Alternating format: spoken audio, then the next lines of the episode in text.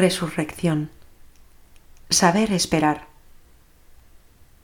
La última fase de los ejercicios, la cuarta semana, se dedica a la obtención de la gracia de compartir la alegría del Señor resucitado contemplando su gloria.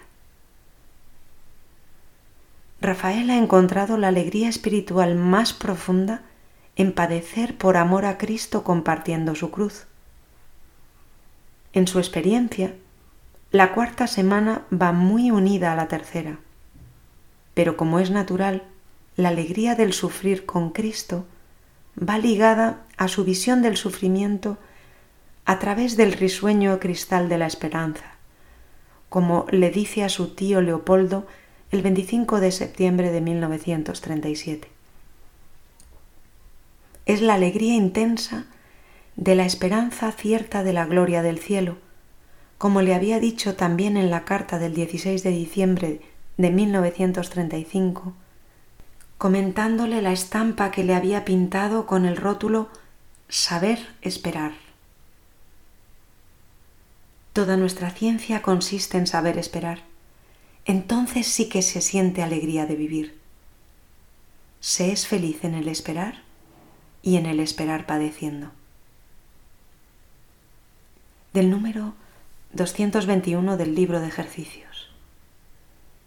Demandar lo que quiero y será aquí pedir gracia para me alegrar y gozar intensamente de tanta gloria y gozo de Cristo nuestro Señor.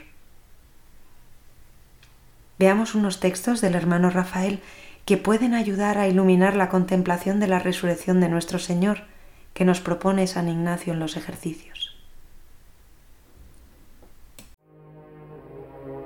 Ave María, como el ciervo desea las fuentes Diciembre 1936. Ansias de vida eterna, ansias de volar a la verdadera vida, ansias del alma que sujeta al cuerpo gime por ver a Dios. Grande es el sufrimiento de vivir cuando en la vida solamente queda la ilusión de morir, la ilusión de la muerte, la esperanza de acabar para empezar. Duro es vivir pero todo se suaviza con la esperanza de que todo acaba. Ansias de vida eterna revolotean por el coro de la iglesia cuando aún las tinieblas de la noche envuelven al monasterio. En un reloj suenan las cuatro y media. El frío penetra muy hondo, muy hondo. El cuerpo ligeramente alguna vez se estremece. No importa. Llegará el mediodía y con él el sol y habrá calor y luz y la alegría de su resplandor se comunicará a ese cuerpo de hombre que ahora tirita en el coro de la iglesia. El alma también tiene frío. Allá en uno de sus rincones llamea una lucecita, una centellica muy débil de amor a Dios. El alma la ve y se esfuerza en animar esa llama que tan débil brilla en la oscuridad de todo. Ansias de amar a Dios padece el alma, ansias de estar con Cristo. Es inútil volar con cadenas y cadena fría es la vida para el alma. Ansia de morir, deseos de libertad y de amor a Dios. En la tierra hace frío, es el frío de la vida mortal, es el frío del peregrino sin casa ni hogar en una tierra desierta e intransitable. Suspira el alma por verse pronto libre de la carne que la aprisiona y la tormenta. Todo es lucha en el silencio de la iglesia. El espíritu que quiere volar y la carne que se arrastra, el alma que llora de no ver aún a Dios y unos ojos que se cierran por el sueño y la vigilia. Señor, Señor, murmuran los labios, como el ciervo desea las fuentes, como el cervatillo sediento olfatea el aire buscando con qué mitigar su sed, así mi alma suspira de sed de vida, vida eterna, vida que es espacio y luz, vida en la cual esa centellica que tengo dentro se dilatará, se inflamará y a la vista de tu rostro dará más luz que el sol. Señor, Señor, como el ciervo desea las fuentes, así está mi alma. Fuera del monasterio lucha el sol con lo último que queda de la noche. Todo llega y todo pasa. Pasarán los fríos y las nieves, pasarán los días y los años, pasará esta noche y llegará el día todo consiste en saber esperar y al final, allá cuando se acabe la vida, nuestra alma pagará su sed en la única fuente que es Dios.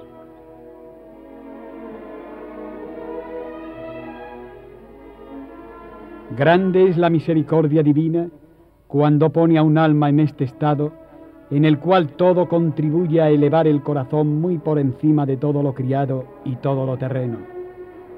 Cuando el alma pena de no ver a Dios, ¿qué le puede interesar el mundo? Cuando el espíritu se abisma en la consideración de una eternidad, ¿con qué interés puede mirar el pequeño y limitado tiempo de su vida? Cuando el corazón suspira por la patria del cielo y su unión con el eterno, ¿con qué indiferencia no mirará este valle de lágrimas, que es destierro por poco tiempo? En estos momentos todo se achica y desaparece. Se olvida el mundo, tan ruin y pequeño. Se olvida a los hombres, tan ocupados en sus afanes, sus luchas y sus miserias. El alma sufre por estar aún en la tierra y como es natural no concibe apego a nada que no sea el cielo o no sea Dios. Se extraña de que alguna vez haya buscado postura en este lugar tan de paso y tan sin importancia se maravilla de que haya hombres que amen a Dios y sin embargo discutan y se preocupen del lugar que ocupan o han de ocupar en este mundo. Qué pequeño es todo para el que siente vértigos de amor a Dios. Qué pequeño le parece el mundo entero con todos los siglos al que espera impaciente toda una eternidad. Qué mezquinas resultan las ilusiones de los hombres que se afanan por conseguir algo terreno. ¿Qué importa la salud? ¿Qué más da el sitio este o aquel? Ser querido o despreciado, ser pobre o ser rico. Todo eso es nada para el alma que de veras vive más de la ilusión de cielo que de realidades terrenas. Qué bien se entienden aquellos versos de Santa Teresa que dicen, vivo sin vivir en mí y tan alta vida espero, que muero porque no muero. Qué grandes debían ser las ansias de Teresa de Jesús que la hacía morir. Pobre de mí, infeliz trapense, que también padezco una chispita de la hoguera del corazón de Teresa. También en mi pequeñez tengo esas ansias de vida eterna, ese no vivir en mí y ese morir porque no muero.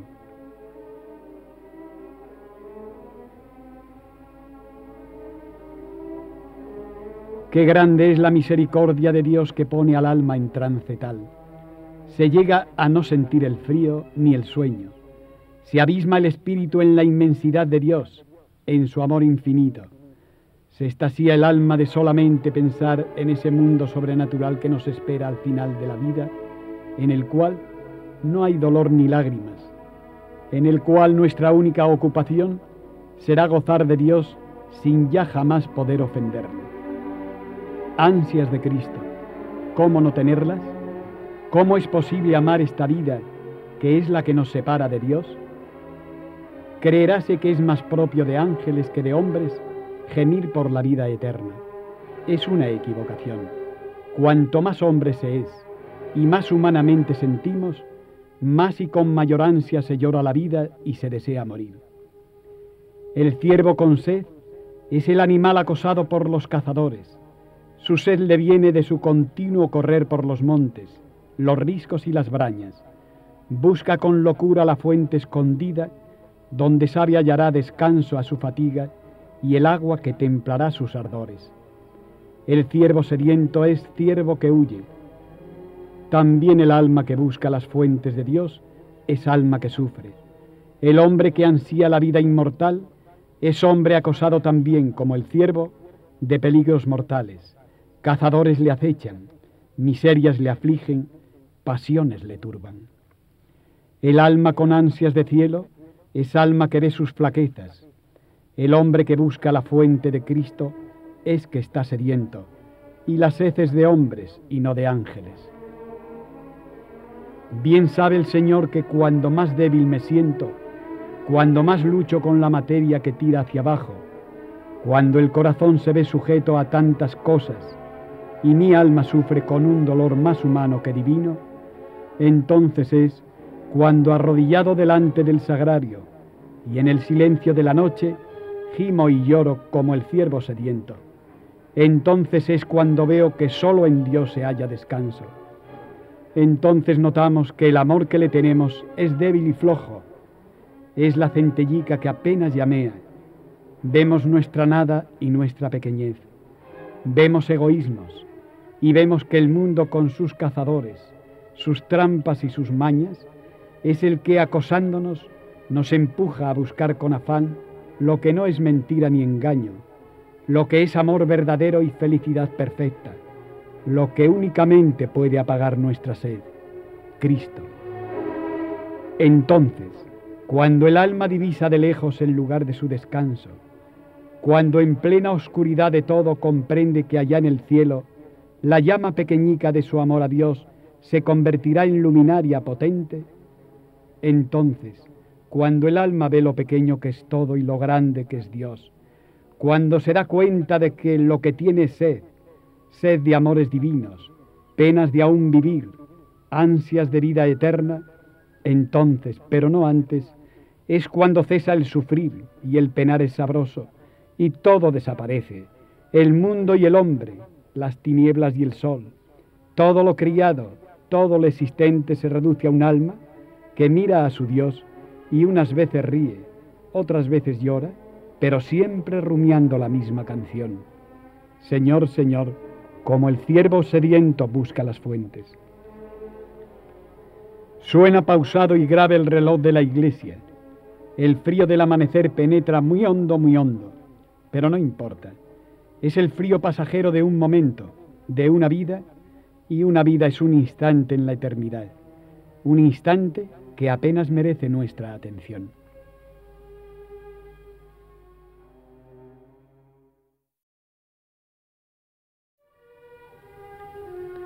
Ave María. Nada de lo que tiene fin es grande. Marzo 1938. Lo único que ocupa mi vida es Dios y su voluntad. Lo que antes era deseo vehemente, por su infinita misericordia se va templando. Qué inmensa es la gracia de Dios cuando va llenando poco a poco un alma. Cómo se va precisando más y más la vanidad de todo lo humano y cómo en cambio se llega uno a convencer prácticamente de que solo en Dios es donde se halla la verdadera sabiduría, la verdadera paz, la verdadera vida, lo único necesario y el único amor y deseo del alma. El otro día estuve con el reverendo Padre Abad. Fui a pedirle me concediera alguna penitencia en este santo tiempo de cuarisma, cosa que me negó, y en cambio me dijo que el día de Pascua me daría la cogulla monacal y el escapulario negro. Qué alegría tuve, buen Jesús. Hubiera abrazado al reverendo Padre Abad. Demasiado bueno es conmigo. Cuánta ilusión tenía yo hace algún tiempo por poder vestir la cogulla. Qué alegría tan grande me dio el pensar en que dentro de un breve plazo no me distinguiría en nada de un verdadero religioso.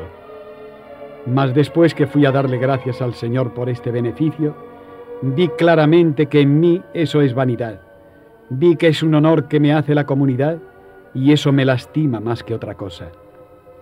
Así me hubiera dado el hábito de converso como le manifesté, otra cosa hubiera sido. Pero lo mismo me da, de pardo o de blanco, con cogulla o sin ella, soy el mismo delante de Dios. Todo lo externo me es indiferente, solo quiero amar a Dios y eso lo hago por dentro y sin que se enteren los hombres. Lo mismo me da, Señor, el honor que el desprecio. La alegría vana y un poco infantil de vestir la cogulla ya se ha serenado. No quisiera, Señor, que nada del mundo me turbara, ni nada de las criaturas me quitara la paz y el sosiego de amar solo tu voluntad. Y así veo, Señor, que todo es vanidad, que tú no estás en el hábito ni en la corona. Entonces, tú, Señor, solo estás en el corazón desprendido de todo. Tú, buen Jesús, divino amado mío, tienes tus delicias, ah Señor, ¿qué voy a decir? En el corazón del hombre yo te brindo el mío.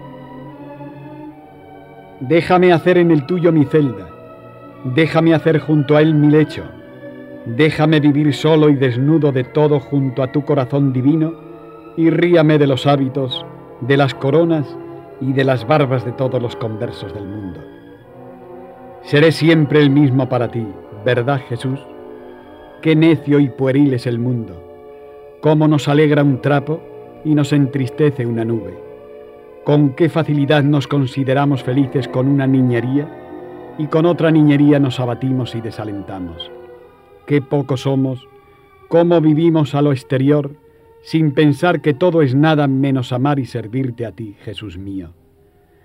Quiero, Señor, pasar esta cuaresma muriendo poco a poco lo mucho que aún me falta para vivir solo para ti, para que algún día me dejes, Señor, penetrar por la llaga de tu costado y hacer una celdica junto a tu divino corazón.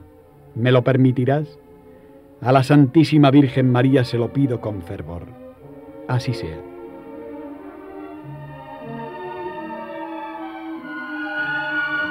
Un día que me parecía muy grande la pequeña cruz que Jesús me enviaba.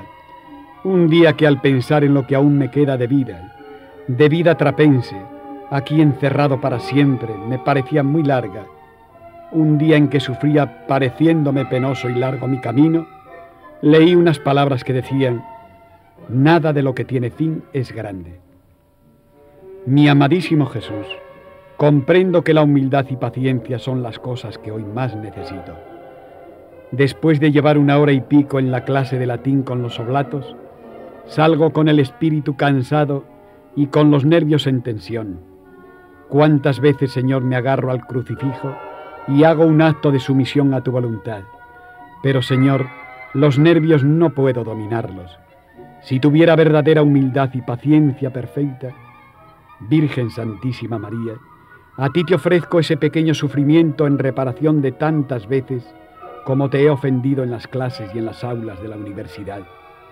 Te ofrezco, Señora, el esfuerzo de atención en reparación de tanto tiempo perdido en mis días de estudiante.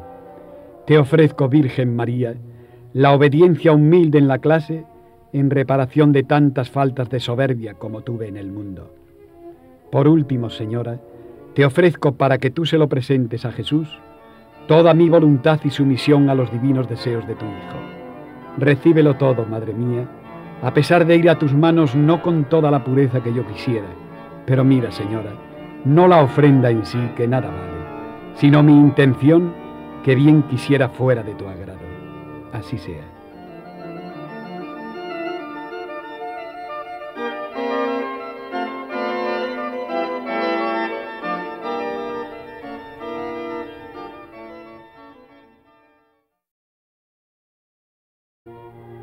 Queridísimo Leopoldo, a ti es a quien dirijo mi carta de Pascua, porque ya te supongo bastante jefe para recibir la felicitación pascual que envía este fraile a su queridísima familia.